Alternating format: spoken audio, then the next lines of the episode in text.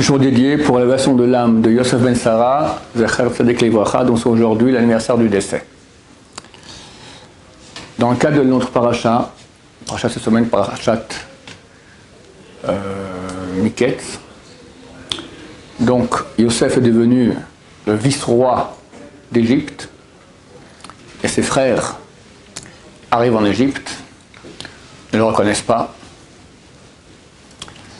et euh, ils viennent chercher à manger, ils, accusent d'espionnage, prend un otage parmi eux, Shimon, leur dit de repartir en terre de Canaan, en Israël, et amener leur petit frère Binyamin, qui est le frère de Yosef, de la même mère. Chose qui est extrêmement difficile parce que c'est le dernier fils de. Yaakov a beaucoup souffert. Il a perdu Yosef. Là, il a perdu Shimon qui est en prison. Et si maintenant Binyamin part, alors euh, il n'a plus rien. Comment convaincre Yaakov d'envoyer le petit-fils Binyamin en Égypte? En tout cas, c'est ce que Yosef exige de la part des frères. Et il fait autre chose aussi. Il va mettre dans le gros paquet de blé qu'il aura vendu, il met les bourses d'argent du prix d'achat de ce blé. Ils arrivent, il est au milieu de la route, un des frères ouvre tout coup, il voit l'argent dans son, sac, ils ne comprennent pas qu'est-ce que c'est cette histoire-là. Après, ils arrivent tous en terre d'Israël, et là-bas, chacun ouvre son sac et voit l'argent dans le sac. Il dit, qu'est-ce que Dieu nous a fait? Pourquoi C'est quoi cette histoire-là? Et Shimon qui est là-bas, et maintenant l'argent, ils vont croire qu'on les, les a volés, on va revenir là-bas, ils vont tous nous, ils vont nous, mettre en prison, c'est pas zigouillé. En plus, on doit, ramener maintenant, on doit ramener maintenant Binyamin, sinon Shimon est bloqué là-bas. Bon, Yosef, il a fait beaucoup de... Toutes ces choses qu'il a fait, il a fait évidemment, c'est écrit. Il y a un écrit du Ramban, Nachmanide, extraordinaire, qui dit que pourquoi Yaakov aimait tellement son fils Yosef C'est marqué qu'il lui ressemblait. Bon, si on disait sur moi, j'ai un fils qui me ressemble, j'aime bien, ça va, je suis content, elle va mener que moi, hein, d'accord, tout ça. Non, on parle de Yaakov Avinu, parce qu'elle a le même nez, le même menton, il le ressemble, il va il va l'aimer plus que les autres. En fait, sous le trône divin, Yaheskel le prophète, il voit une vision de Dieu, il voit le trône divin, il voit là-bas quatre têtes. Le maître des hommes, il voit une tête, c'est celle de Yaakov Avinu. Le maître des animaux sauvages, c'est le lion. Le maître des animaux domestiques, c'est le bœuf. Et le maître des volatiles, c'est l'aigle. Quatre têtes. Et Yaheskel, il a prié. Il a dit à Dieu, comment tu peux avoir dans ton trône divin une tête de bœuf? Le bœuf, c'est le père du veau. Ça rappelle quoi? Le veau d'or. Comment dans le ciel, on a maintenant quelque chose qui va rappeler les péchés d'Israël Et qu'elle a prié, et Dieu a changé. Il a mis sous le trône une tête de crouve. Crouve, c'est quoi? Ce qu'on traduit en français chérubin. En fait, c'est une tête d'un être humain, mais jeune. Il y a un être adulte et un jeune. Maintenant, on sait que le chor, le bœuf, ça représente qui? Yosef, dans sa bénédiction, c'est marqué L'aîné du bœuf, il est beau. On parle de Yosef, c'est la bénédiction de Yosef. Et en fait, Dieu a changé la tête du bœuf sous son trône de gloire en celle d'un jeune homme beau qui c'est Yosef. Et Yaakov voit, parce qu'il voit aussi dans le futur, on parle maintenant de choses divines, il voit sous le trône de gloire, il sait qu'il a sa tête à lui. Alors quand il dormait, il a dormi au Mont Moria, d'accord C'est marqué que les anges montaient et descendaient. Alors Igmar a dit pourquoi? Parce qu'il ne comprenait pas les anges. C'est quoi ce type-là qui ressemble à celui qu'on. Il monte là-haut, voir, ouais, c'est bien une tête, il voit, c'est le même ici, d'accord Ils ont vu la même tête, ils n'ont pas compris qu'est-ce qui se passait. Yaakov savait que sa tête était sous le trône de gloire, et il, savait aussi que Yosef était là-bas. C'est ça qui lui ressemblait et qu'il aimait. Alors Ramban, il dit que Yosef, dès qu'il est arrivé à l'âge de raison, c'est combien? Allait 9 ans, il était dirigé par la Shrina. Il avait roi HaKodesh. Tout ce qu'il faisait était dirigé par Dieu. est complètement divin. Et Yaakov lui a enseigné les plus grands secrets de la Torah, et il a vu que Yosef comprenait absolument tout, comme un homme adulte, comme un grand, grand sage d'Israël. Donc ça, c'est pas un tralala. Ah, quand il prend les frères, les met en prison, après prend en otage Simon, après les libère, met l'argent, veut que de Binami, tout ça, il y avait des raisons très très profondes, on ne va pas rentrer là-dedans, mais tout était complètement dirigé par Dieu lui-même. La question, c'est mon sujet, pourquoi est-ce qu'il a mis l'argent dans, la, dans les sacs? La réponse, elle est phénoménale. Il savait que Yaakov Avinu serait extrêmement dur pour lui de se défaire de Binyamin, d'accepter que Binyamin aille en Égypte. Mais un fils qui est otage, Shimon, en Égypte, ouais, mais quand même. Et c'est vrai qu'on voit que Jacob, il attend, il attend, il attend, il attend jusqu'à la fin, il n'y avait plus rien à manger. À la fin, il a accepté. Mais c'est extrêmement dur. Joseph a fait un acte qui savait, c'était de façon certaine qu'en fin de compte, il reviendrait. Il met l'argent dans les sacs et les frères de Joseph arrivent en Égypte, en, terre de Canaan, ils ouvrent les sacs, ils voient un argent qui ne leur appartient pas. De l'argent volé.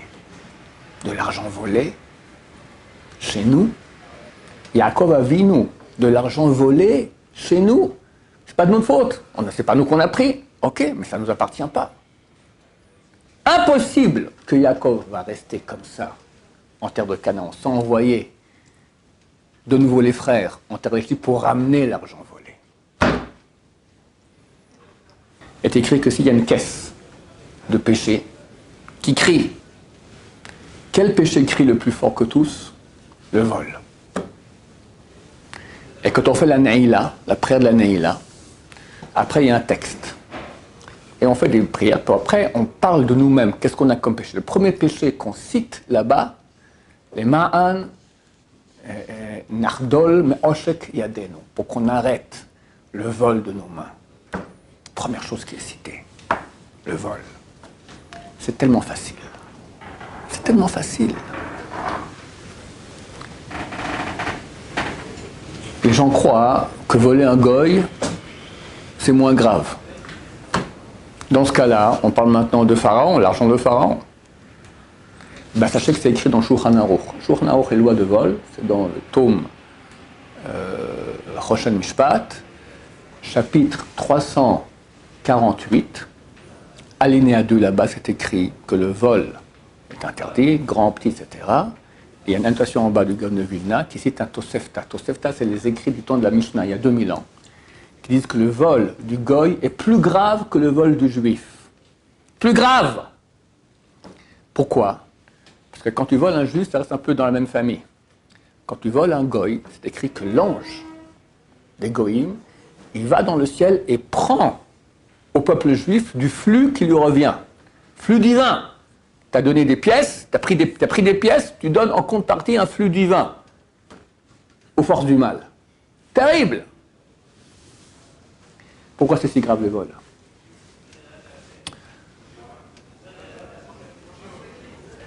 C'est marqué dans la Torah que Hadam ou Anefesh, le sang, c'est l'âme.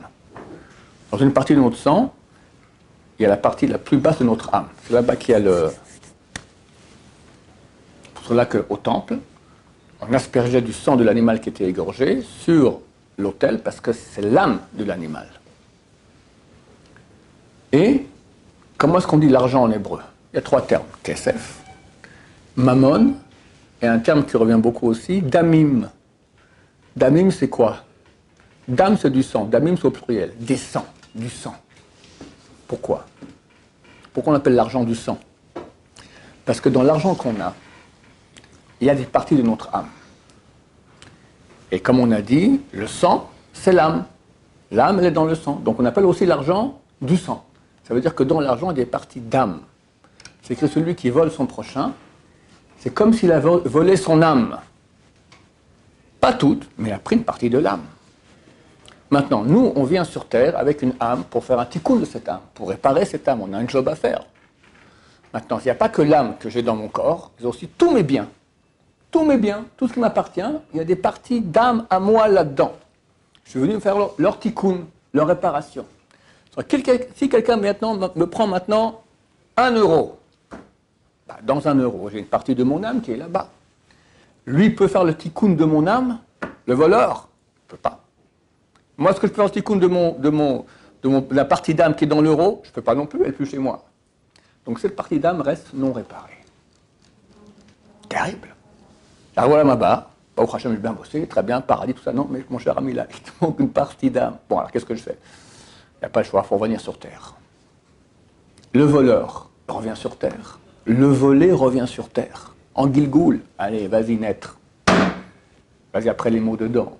après, vas-y l'école, vas-y le bac. Hachem et Rachem. Repasser par tout ça. Pour un euro. Parce qu'on t'a pas simplement fait du mal, on t'a, pris une partie d'âme. Ça revient en Gilgoul. Si tu as de la chance, Dieu fera en sorte que ou le voleur reviendra en Gilgoul, ou sa descendance du voleur donnera cet argent-là à ta descendance. Des fois, Dieu, il accepte que ça passe par la descendance et pas nous-mêmes. Des fois, c'est nous qu'on doit revenir. Des fois, tu n'es pas mieux, tu es, es, aussi voleur que le voleur. Alors, mon cher ami, tu descends pour tout rembourser à tous ceux que tu as volés. C'est terrible. C'est terrible. Yosef savait que jamais Jacob accepterait d'avoir un penny, un dirham de l'époque d'Égypte ancienne, antique, chez lui qui ne lui appartient pas.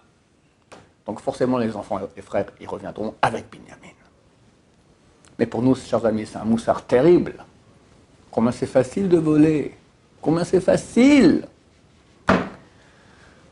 Alors, qu'on fasse au moins vas dès maintenant. Ma chère est très proche. Fini. On devient droit, honnête, une règle. Fini la magouille, fini les mensonges, fini la vente.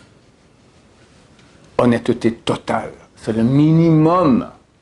Même un non-juif qui n'a pas de Torah, il comprend que c'est, il faut être honnête. Le minimum du minimum. Comme ça, Dieu aura pitié de nous, peut-être, on doit parvenir en Gilgoul. Des fois, on revient, on revient, on revient, on revient, on revient en Gilgoul sans cesse. Rien de pire que cela. Mieux vaut quelques bonnes années en enfer, parvenir en Gilgoul ici. Que Dieu nous aide à être droit, honnête et rendre tout ce qu'on a. Il faut rendre tout ce qu'on a volé, qu'on puisse le rendre à son propriétaire. Baruch Adonai, l'olam, amen va amen.